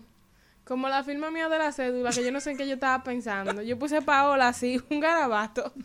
Pero sí. Pero eso sea, ya es chulo, me gusta. yo lo al, al principio yo estaba como, como dudosa, porque dije, concha, cuando me pregunten Yellow Tree, ¿qué yo voy a decir? Y yo, bueno, yo voy a decir lo que es. Sincera, porque no hay nada más sincero que, Que la verdad. que el origen real del nombre. O sea, si me invento algo, se va a notar que está, como, no, eso está como, Está raro. está raro. Dije, no, tiene que ser con la misma espontaneidad que me llegó la idea a la cabeza, eso es lo que yo voy a decir. ¿Cómo llegas al concurso? Bueno, al concurso yo llegué porque me enviaron, alguien me envió el link y me dijo, mira, manda tu canción, si tú tienes una canción hecha, mándala. Entonces, así fue que yo me di cuenta que el Presidente Estudio tenía, perdón, la cervecería Presidente tenía un reality. Entonces, eh, significa que si te mandaron el link, ya tú tenías una trayectoria. ¿Qué, sabía, ¿Qué habías hecho antes? ¿Cómo la gente sabía que tú tenías talento? Bueno, mi trayectoria parte de la iglesia. O sea, mis padres son pastores y yo cantaba en el ministerio de adoración de la iglesia de mis padres. O sea, mi afinidad por la música empezó desde los siete años. Y el descubrir que yo cantaba fue a partir de los nueve, entre los nueve a los diez años. O sea, que, que tu voz surgió desde la adoración. Sí. ¿Cuál es la canción de, esa, de esas cristianas que te tocan más el alma, que tú puedes transformar un corazón? Y si nos puedes cantar un poquito. Oh, claro. Sí, ¿cuál es la tuya favorita? La que te da a ti, esa es la que me gusta. Bueno, eh, partiendo desde el principio, Ajá. eh, lo significativo de la canción ya llegué, que al principio dice desde que nací, me llevaron al altar, al altar. Fue algo que literalmente yo acabé de nacer, de nacer y a mí me llevaron por una iglesia y me presentaron. Yo incluso tengo la foto ahí y hay una canción, una adoración muy linda que es de grupo Grace, que hay una parte que dice como que en el altar te conocí, en el altar me quedo, Claro. en el altar te conocí, en el altar me quedo nada. O sea, cuando yo escucho esa canción, Ah, qué lindo. la, piel de gallina. como que nada, nada me apartará porque Sí. ahí fue que yo nací. La canción se llama los brazos de papá. O sea, cada vez que yo Ay, qué escuchaba. lindo. Sí, cada vez que yo escuchaba esa adoración, yo me sentía muy identificada. Porque yo siempre me dije, independientemente de lo que a mí me suceda, mi vida espiritual o lo que sea, mi corazón nunca se aparta de la presencia de Dios. Amén. Porque esa es una semilla que está en el Claro. corazón Y, la, y sembrada. la, la Biblia es muy clara que dice que nadie se separará del amor de Así Cristo. mismo. A menos que seas tú el que Así consienta mismo. para que Él te separe. Y una pregunta, Yelotri. Entonces, ¿tú te formaste en la iglesia? ¿Estudiaste música? Eh, ¿Cuándo empezaste a escribir? Sí, yo literalmente nací en la iglesia. O sea, desde que yo nací, mi padre eran pastores. O sea, Ajá, yo- no, pero eh, eh, si estudiaste música. Sí. Yo estudié canto dos veces. También tuve la oportunidad de estudiar batería. Aprendí guitarra de forma autodidacta. También aprendí tambora. Porque es que el hijo de pastor tiene que saber hacer de todo. O sea, Porque claro, cuando, cuando, cuando falta el- cualquiera que no llegue, tú tienes que resolver. Cuando los domingos el baterista no iba, la que tocaba batería era yo. a veces habían can- de las que cantaban que no podían ir y yo tenía que coger la batería, poner un micrófono y cantar tocando batería. Wow. Súper. Wow. Wow. Así mismo. ¿Y cómo, entonces, cómo fue tu experiencia dentro de Estudios Presidente? Bueno, fue un poquito al principio chocante porque usted salí de la iglesia. O sea, a dos meses de yo haberme retirado de las cuatro paredes, no de Dios. Ajá. eh, llega tú de presidente y yo todavía estoy como entrando en razón porque estamos hablando de, una, de la cervecería número uno en nuestro país. Es una marca país, una marca principal. Y digo, conchale, yo me salí de la iglesia hace dos meses y la gente me ve aquí. De una vez va a pensar que era que yo hace ya tiempo estaba... Pero no, simplemente fue algo que llegó y se dio la oportunidad. Y yo, bueno, a la oportunidad uno nunca puede decirle que no. Claro. Excelente. Estaba descarriado, diría el pastor Felipe. ¿Y qué dijo tu padre cuando tú te fuiste a inscribir? Bueno, mi co-manager que, que está aquí en Wellington puede ser testigo de lo que ayer íbamos de trayecto, él me llamó y él hasta lloró. Y él siempre me llama y aunque me diga lo mismo, a mí no me importa, mi papá, él puede repetirme lo mismo 10 veces y las 10 veces yo lo voy a escuchar. Y él me decía que él todos los días, como se transmitía por YouTube y dejaban el video en YouTube, él todos los días veía el video, él veía el video, él veía el video. Y él decía, wow, Paola, es que toditos son buenos, pero hay algo en ti que reluce de entre todos, que no tiene ni siquiera que ver con el talento, sino tú, tu persona, la humildad con la que tú creciste, la forma en la que yo te formé. Eso es algo que la gente también lo ve. Entonces yo me sentía muy feliz porque yo pensaba que vi- viendo verdad la veracidad del asunto de que ellos son pastores y yo estoy involucrada aquí, te sabes que eran muchos comentarios negativos. Y sí hubieron muchos comentarios negativos, pero yo lo que me dije a mí, mientras no vengan de mi mamá y de mi papá, a mí se me importa lo que la gente diga. Bien. Porque si mi mamá y mi papá están felices, independientemente de que ellos sean pastores, ellos entienden que cada persona en algún punto de su vida va a tomar un punto propio de dónde partir y decir, bueno, yo quiero hacer esto. Y él estaba feliz, él hasta lloró ayer en la llamada. Y él me decía que él se sentía tan feliz que cada vez que él me veía, él sabía Él dijo, él dijo, allá hay mucho con potencial, pero cuando yo te veía a ti, yo decía, wow, y no porque tú eres hija mía. Ay, porque él me dice linda. que yo desde chiquita no soy fácil, que soy como muy independiente, que Y muy despiertica. muy despiertica. La tuvieron que tener, caído. la tuvieron que tener amarrada y él decía, Entonces, no, mira, gracias a Dios yo nunca tuve la iglesia por obligación. Yo siempre estuve por amor, pero hay momentos que ya en la rebeldía sin causa choca con, con la espiritualidad. Y hay cosas que tú haces que no van de acuerdo al propósito. Y a veces es mejor apartarse y quemar esa etapa. Y ya cuando tú sabes que ya tú te vas a poner para Dios, tú vuelves porque a veces uno ofende a la presencia de Dios. Y eso es peor. O sea, uno está en hipocresía en la iglesia, ofendiendo la presencia de Dios. Y no solo la presencia de Dios, sino la gente que va con problemas a sentarse, a escucharte a ti, haciéndose ver como que tú tienes una vida perfecta. Eso está mal. Pero yo quiero hacerte saber algo por si alguna persona te dicen cosas que te puedan ofender, pero yo quiero que tú te acuerdes que en la Biblia, cuando tú analizas los 12 discípulos, no eran 12 santos, era lo peor que tenía el mundo. Y Dios tomó lo peor y lo transformó para su gloria. Claro. No importa que tú tengas tatuajes, no importa cómo tú te peines, no importa lo que tú hagas. Recuerda, cuando Dios empecine contigo, no importa cuáles va- vayan a ser tus pensamientos, si tú le quieres dar para allá, Dios te va a poner a donde Él quiere y donde le da la gana. Amén. Solamente está dispuesta a ser usada por Dios para transformar a la gente. Tenlo Incluso- pendiente eso, que eso va a suceder. Incluso yo dije, bueno, aquí es que se va a probar la fe de muchos. Así es. No, y que todos hemos sido hijos pródigos en algún momento de la vida. Y mismo. Dios dice, Señor, se ha ido a buscarnos a cada uno de nosotros. Ven acá, Jenny. A mí me mandó en un supermercado. Me, me dijo, ven acá, ven. Ahí estaba- me encontré con un primo que es sacerdote. Dije, ¿dónde usted está congregando? Ven, camina para acá. O sea que Dios tiene la forma de Así llegar. Pero háblame de este premio que papá Dios te mandó. Cuéntame un poquito cómo fue ganar Presidente Estudios. Bueno, de, de cierta forma fue algo que sí me sorprendió. Porque eh, yo decía ayer que entre, lo, entre, entre yo te entre los 10 semifinalistas, yo tenía mi favorito. O sea, yo era loca con Xavier, porque Xavier era un personaje. Pero fue algo sorprendente porque yo lloraba mucho. O sea, no en el set, pero cada vez que yo me, me encontraba aparte, yo lloraba porque yo sentía que no estaba dando como... como máximo. Dios mío, yo decía, Señor, bueno, que sea lo que tú quieras. Al final, yo sé que no solamente se mide eso y yo estoy tratando de hacerlo bien. Pero cuando ese premio llegó, que yo veo que ellos dicen mi nombre, yo me quedé como, ¿y de verdad? ¿O será que ellos están grabando, están haciendo alguna prueba o qué? Pero ese, eso fue algo que a mí me demostró que no solamente es válido tu talento, sino en la forma en la que tú te diriges hacia las personas, el respeto, la humildad, eso es muy importante. Si la gente lo supiera, lo pusiera más en práctica. Eh, en cuanto al premio, se habló que era de un contrato con la presidente, la creación de un álbum musical, una colaboración o featuring con Arcángel y también la grabación de un sencillo, el lanzamiento del sencillo que fue Ya Llegué. Y también el video, un videoclip de una canción de mi preferencia, que va a ser con la canción con la que yo audicioné, que fue Mala.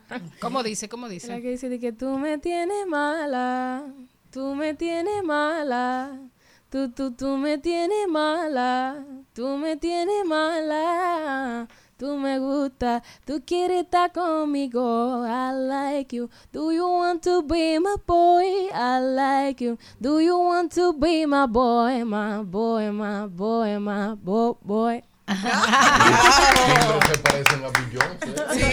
Una cosa, una cosa. Yel- Yelotri, y entonces, eh, de todas las canciones con las que tú participaste, ¿cuál es tu favorita? Bueno, mis, yo no tengo como canción de que de preferencia de las que yo grabé, pero eh, la que yo puedo decir así que como que yo, en mi, mi top fue Ya Llegué. Porque es que Ya Llegué, pero se presenta como esa parte jocosa de mí, como de esa parte de lo puedo hacer y no me importa lo que el otro diga. ¿Y, y puede- tú puedes cantar en ching? Oh, claro, bueno, al menos del, de- del verso que me gustó, porque esa canción se hizo por un reto de, que de 24 horas, donde tú tenías que hablar acerca de tu vida, pero yo tuve un choque porque mi canción de la final, ellos nos dieron el tema libre y yo decidí también hablar un poquito de mi vida como para en este punto ya marcar eh, la división de mi trayectoria de que ya la iglesia y ahora Yellow Tree. O sea, como para que se entienda, ya verdad, que fue una transición. Y dije, conchale, ¿qué yo voy a hacer? Porque ya mi canción de la, de la final es de eso, ¿qué voy a escribir ahora? Y cuando Nico estaba haciendo su magia con el beat, a mí nada más me resumbaba en la cabeza y ya llegué, ya llegué, ya llegué. O sea, a mí no me, no me venía otra letra a la cabeza que no fuera esa. Ya a partir de ahí me vino este verso a la cabeza que dice así. Yo siempre vivía cotilla a la gente, me preocupaba mucho por lo que comenten, pero ya me quité eso, no le doy mente. Estoy en la Casa Blanca, yo soy presidente. No soy lo que ellos quieren, aunque le moleste, ya estoy al garete. No quiero consejos ni a que me lo presten, en vez de criticarme porque no se arrepienten. yeah. ¡Wow! Un- Eso se llama un boche con estilo. Yo lo voy a coger, mira, este corte para cada vez que yo... Toma, óyelo ahí. Te voy a dar un pedazo de mí. Yelo, me gustaría que, me, que me comentaras eh, cómo, cómo se, eh, la relación que se estableció entre tú y los fans, o sea, el público que seguía, que seguía el concurso, que te decía cosas, que te animaba. Bueno, yo en esa parte me sentí muy feliz porque de 20 comentarios nada más habían dos malos y siempre alguien que me conociera o no me conociera siempre le rellenaba con un boche para atrás. y yo como que bueno, gloria a Dios, porque verdad, eh, lo genuino siempre gana. Y mucha gente que no me conoce me decían, decían, wow, primera vez que sentimos que un reality como que es justo, porque ellos sentían que yo gané y también decían que para ellos la ganadora era yo. Pero eh, lo que más me hizo feliz que fueron gente que no me conocían. O sea, gente que sí, que hasta podían no saber si mi personalidad era así detrás de cámara. Entonces, lo que era más cercano a mí, todavía me ven y me dicen que yo no lo creo. Porque ellos dicen, es muy fácil, tú ves que otro gane, está bien, pero alguien de tu entorno tan cercano a ti que tú sabes que justamente ganó una competencia, ahí es que tú dices, bueno, pues las cosas fueron en serio. Yo me recuerdo que uno, ay Dios mío, uno en uno de los comentarios dijo de que esa seguro lo compró el reality. Y le dice uno de que, y tú le ves a esa carajita de comprar ningún reality. O sea, la defensa fue peor que el insulto. Y yo dije, yo no sé si sentirme mal o reírme. porque- o sea, está bien y todo. Quizá yo parecía no ser una atracadora porque... No, claro que no, tú no pareces ser. No, no, no. Yo diciendo como de forma jocosa ajá. porque yo no sé qué cara fue que me vieron. Que él dijo Ahora, eso, él, pero yo me reí. él- él no vio de que los millones, porque un reality como ese, a presidente tiene que comprárselo por muchos millones Ya si lo, lo quisiera sabe. vender. Yo se lo compré con mi humildad y mi carisma. Y, y- y cervecería jamás va a ser un tipo de concurso de ninguna índole para vender porque no le inter- de- Dime, si tú lo acabas de Exacto. decir, es una de las empresas marca país que más dinero tiene. Entonces, ¿cuál es el sentido? Mira, va- vamos a jugar un juego tú y yo. De Oh. sinceridad. Vamos. Él estaba callado, pero cuando él habla. ¿Qué tú esperas de ti en los próximos cinco años? Ay, mi madre. Gracias por esa pregunta. La estaba buscando hace mucho, primera vez que me la hacen. Bueno, ¿qué yo espero de mí? Eh, primero, antes que todo, sabemos que sin Dios nada somos y sin Él nada podemos hacer. Amén. Antes de que todo esto llegara, literalmente, yo siempre me vi en esto. Yo siempre supe que iba a pasar, ¿cómo? No sé. Y yo siempre le dije al Señor, mira, Señor, bueno, Él está ahí, que me caiga un rayo. Yo le decía, Amén. yo, sí, Dios me libre porque nadie sabe. Ahorita me caí y dice, mira, se estaba dejando Mira, hablar. muchacho. El problema es que soy yo. Yo estoy al lado de ti y me da un corrientazo a mí Que su también. soberanía se haga presente. Así mismo. Y yo le decía, Señor, si tú me permites llegar ahí, yo quiero que esa humildad que tú mismo me has permitido tener nunca se vaya. Nunca me permita estar rodeado de gente y que el que me vea no sienta ni siquiera esa confianza de acercárseme de forma natural. Fulana, ¿cómo tú estás? ¿Me puedo tirar una foto contigo? O sea, hacer sentir a la gente incómoda a mí me hace sentir mal. Porque cada vez que yo veo a otra persona, digo, somos iguales los dos.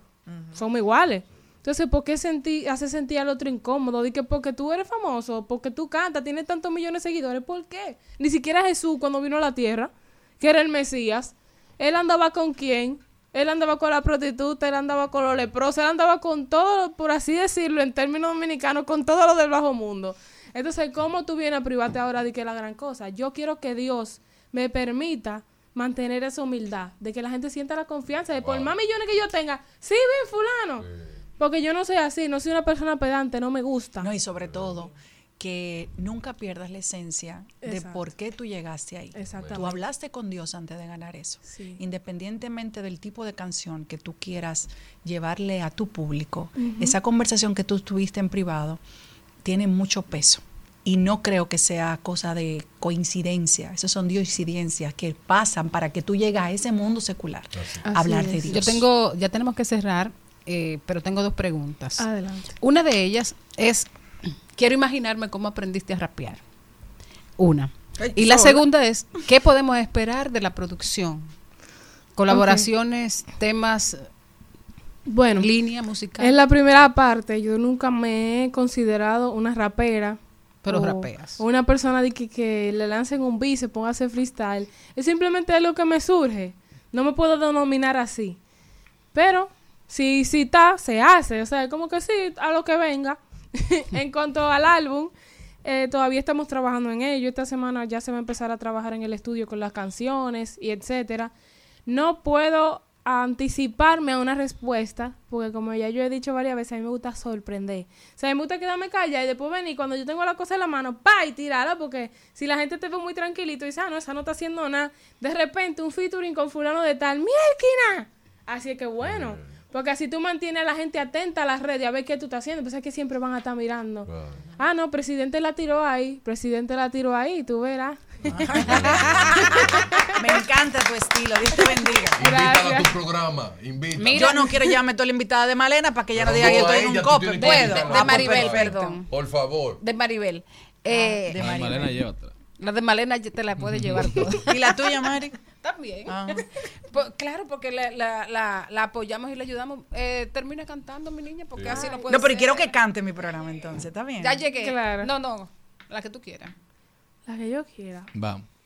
Ay, mi madre. Y yo con la garganta No fría. importa. Oye, oye, Dios, ay, pero tú te pasado todo el día cantando. Yo le dije mi amor a una mujer y sonrió. Imagínate con esta voz. Tú eres, muy fingidora. Bueno, puede ser cualquiera, puede ser La que tú cualquiera. quieras, no amor, la que tú quieras. Bueno, yo voy a cantar esta canción porque me gusta mucho, ya que mi hermana me hizo cantarla en la boda de ella. Ay, caramba. El inglés mío, Que te invitó a trabajar tu hermano. precisamente. El inglés mío también tiene de sus dificultades. Dale con el tuyo. Vamos a ver. Ay, señor, por favor. Que no se me salga un gallo. Ahorita me No crucifica. te preocupes, No, mi amor, si se sale el gallo, Lo ¿qué editamos, importa? lo Oye, lo tiramos, editamos. lo tiramos pelear, no pasa nada. Vamos déjame ponerme derecha porque con la espalda doblada no puedo cantar. Es verdad. Ay, no, no, se puede ni la- hablar. sí. La, ética ante todo. Ay, qué La bella, ética- Dios te bendiga. Bueno, vamos a ver. Some people live for the fortune. Some people live just for the fame. Some people live for the power, yeah. Some people live just to play the game.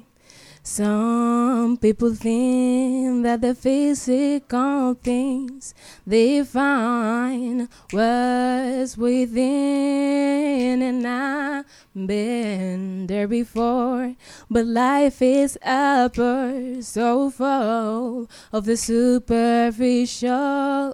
Some people want it all, but I don't want nothing at all. If it ain't you, baby, if I ain't got you, baby. Some people want diamond rings, some just want everything, but everything means nothing if I ain't got you. El próximo Muy fuerte. martes, ¿para dónde es el dinero? Contigo.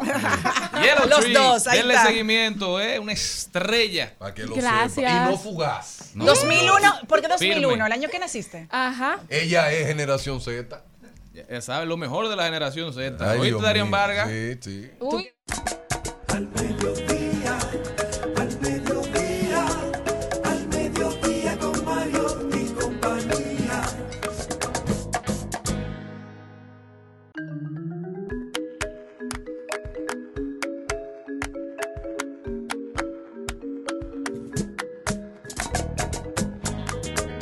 En Al Mediodía, con Mariotti, con Mariotti y compañía, hablemos de tecnología.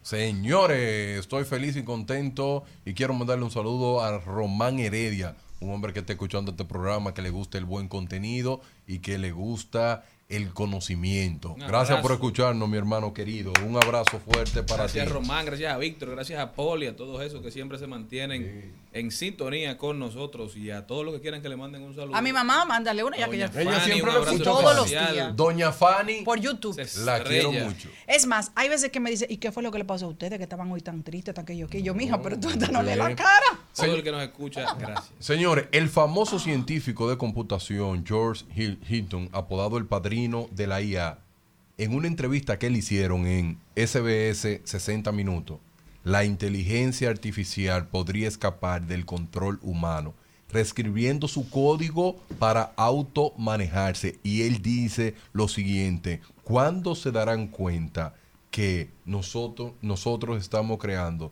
nuestro mayor enemigo? los códigos generativos. Esto es una gran discusión. Yo sé que eso un día va a pasar cuando las máquinas comiencen a autogenerarse ellas mismas, a autobuscar soluciones propias y encuentren que la mayor plaga de la humanidad somos nosotros mismos. Yo no sé qué va a pasar. Por eso que yo creo que la ¿Tú crees que inteligencia es artificial- verdad eso, una teoría que anda diciendo que Google estaba haciendo experimentos con una inteligencia artificial y que empezaron a hablar en un idioma que los humanos no conocían? No conocían. Y que entonces la apagaron. Así se ¿Tú crees que llamaba, eso es cierto? se llamaba Lambda. Ah, era cierto. Sí, Lambda, y Lambda lo que pasa es que también mostró parte emotiva, porque el ingeniero que la utilizaba más, que Google tuvo que eh, despedirlo, porque, Cancelarlo. sí, cancelarlo, porque él le porque la inteligencia artificial cuando dice, a ti no te daría pena de conectarme, tú no sabes que yo sufriría. Aprendió a manipular.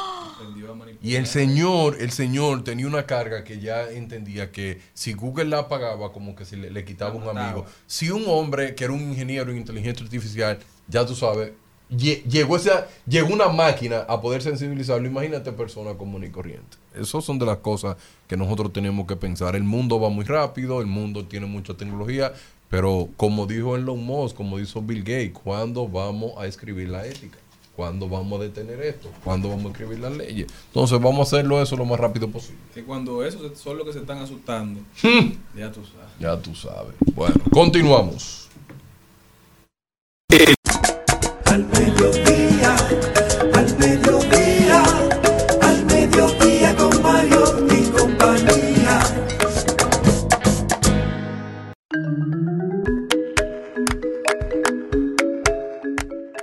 Bueno, señores, para los que para los que llevan anotaciones, estuve este fin de semana en el en el NOLA Dominican Jazz en el NOLA Dominican Festival en Nueva Orleans, en el Museo del Jazz en, en Nueva Orleans.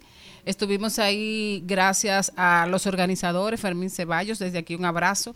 Y también para Greg, el director del Museo del Jazz, donde sede, donde fue realizado este encuentro en el que Don Uchi Lora eh, y esta servidora eh, tuvieron conferencias sobre la música dominicana. Yo hablé sobre el origen de la bachata y Uchi habló, como siempre, de del merengue típico.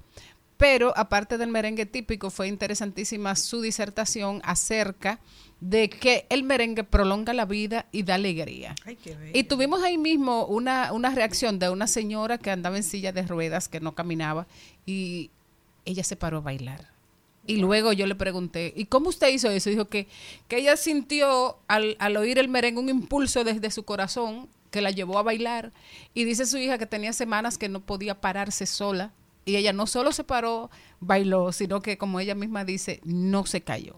Bueno, pues es la primera vez que los dominicanos tienen en este mes de la herencia hispana en Estados Unidos la posibilidad de celebrar ese día en New Orleans o Nueva Orleans o New Orleans, eh, donde la verdad que se hizo, comimos moro, o sea, era un festival eh, dedicado a la cultura dominicana y había una señora bellísima que hizo moro, chicharrón, de todo, se sirvió comida dominicana, eh, eh, los niños bailando y eran dominicanos, de, origen dominicano. La dominicanidad se hizo presente en el, en el NOLA Fest, Dominican NOLA Fest, en el Museo del Jazz. Y la verdad es que creo que quedó, quedó muy bien. Quiero felicitar a Fermín Ceballos y agradecer eh, la oportunidad de reencontrarnos nosotros con ese público. Aparte de eso, también tuve una experiencia maravillosa porque el director del del museo nos invitó a Uchi, a mí, a mi hermano Marlon que estaba por allá. Fue, fue una comisión de Monteplata, Hider, todito. eh, Uchi y, y Betty y nos invitó a conocer por dentro el museo y ahí pudimos ver que hay un, un archivo interesantísimo donde está parte de la historia que une a Nueva Orleans con la República Dominicana, eh, una parte, inclusive conocí ahí el, el tambor original del bambulá, fue, fue precisamente esos, esos, esos negros libertos de Nueva Orleans quienes fueron traídos por Boyer a Samaná. Y los congos, eh, en, en- en- allá se llama bambulá al tambor y a la música se le llama congo.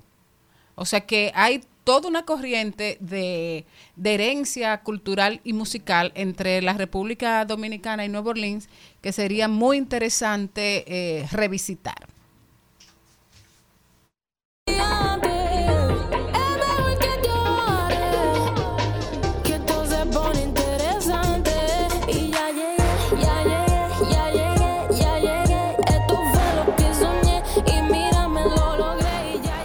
Garras, picos, pelos, plumas, plumas y colas. En Al Mediodía, ha- hablemos de mascotas.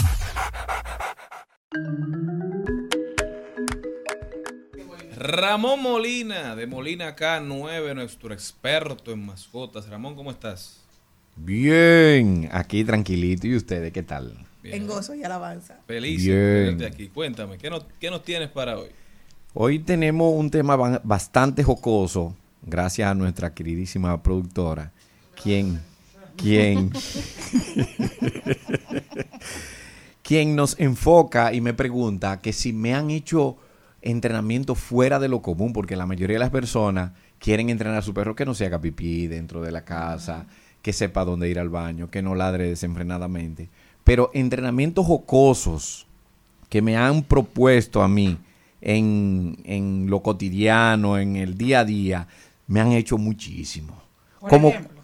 como cuál ustedes creen un entrenamiento jocoso así que puedan, me, me hayan Que le hecho? ladre a un enemigo.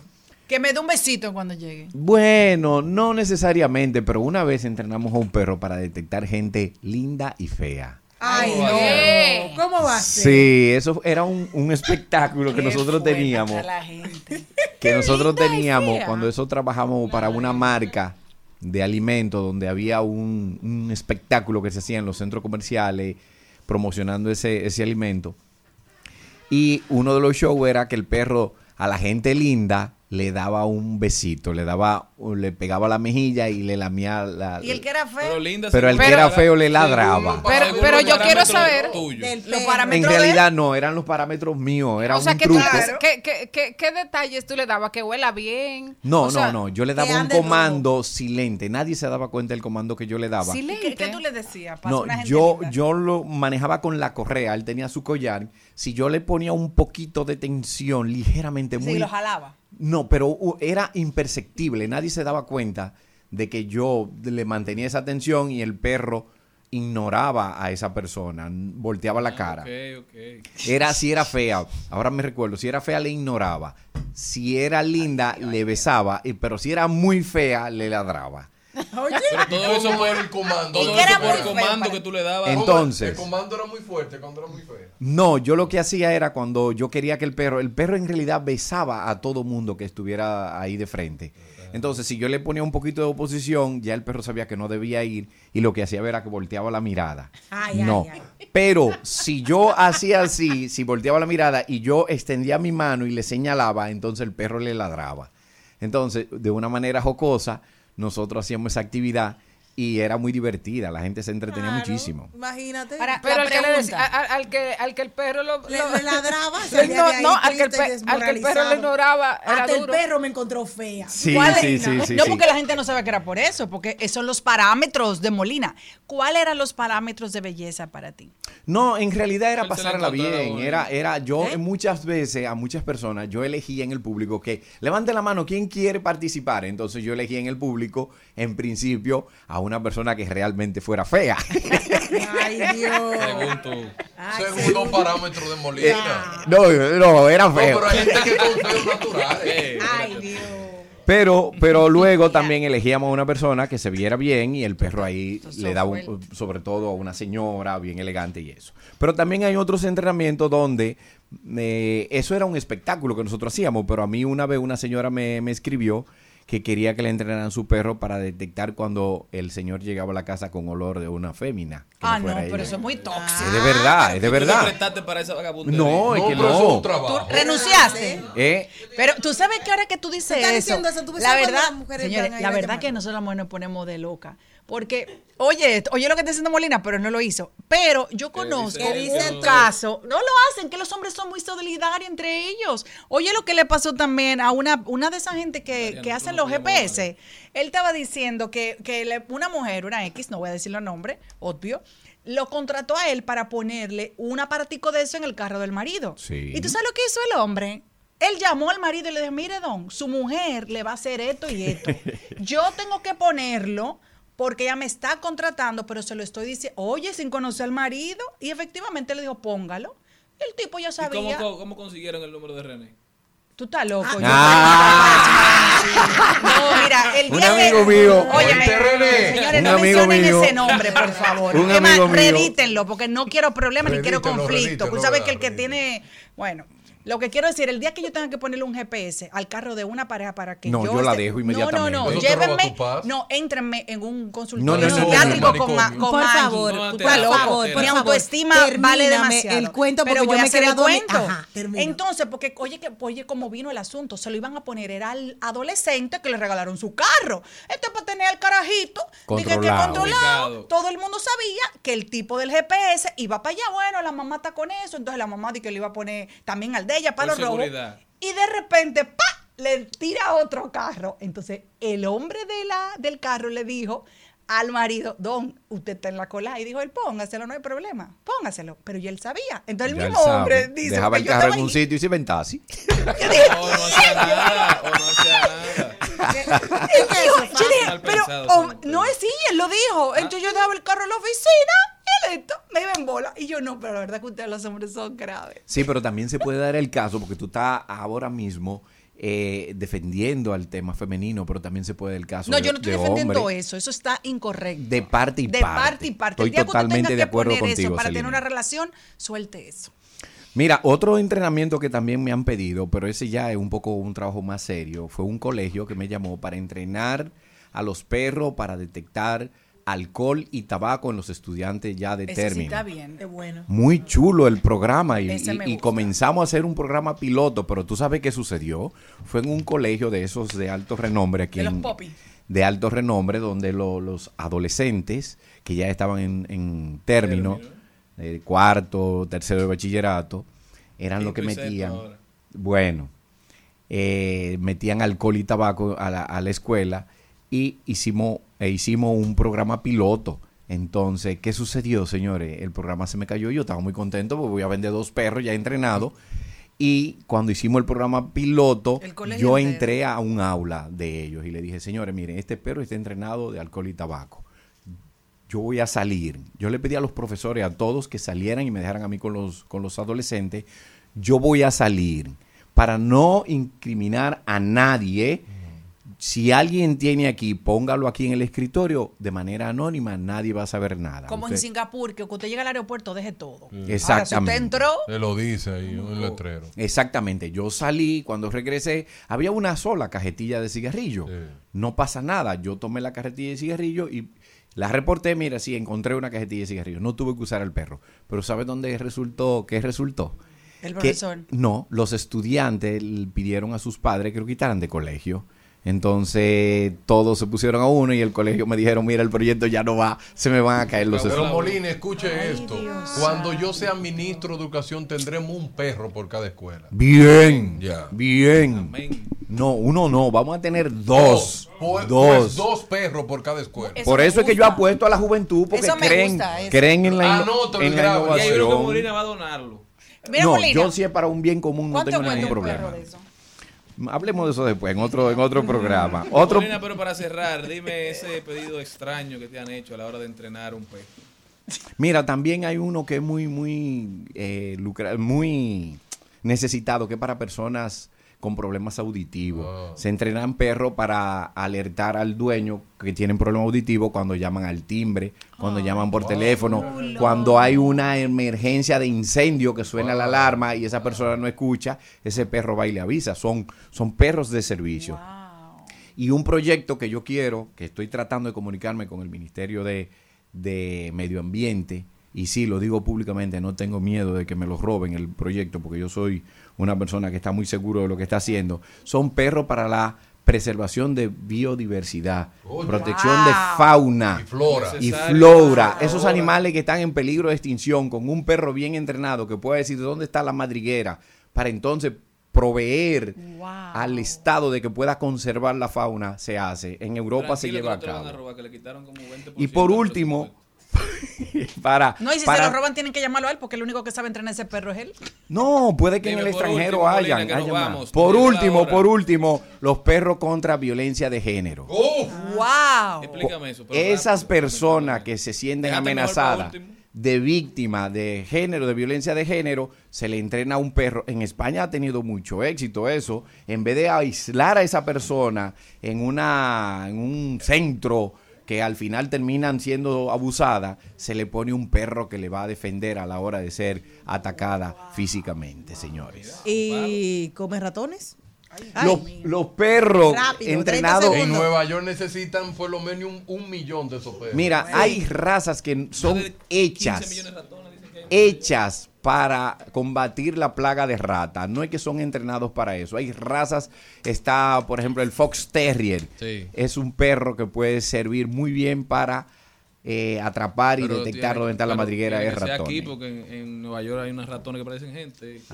Te Ramón dicen, "Salga Molina, de la casa, de Molina envían". K9. Ramón Molina, ¿cómo puede la gente ponerse en contacto contigo? Siempre con el usuario único Molina K9 en todas las redes sociales. Muchísimas gracias, Molina. Gracias a ustedes por habernos sintonizado, mi gente. Hasta mañana, si Dios quiere. Hasta aquí, Mariotti y compañía. Hasta aquí, Mariotti y compañía. Hasta mañana.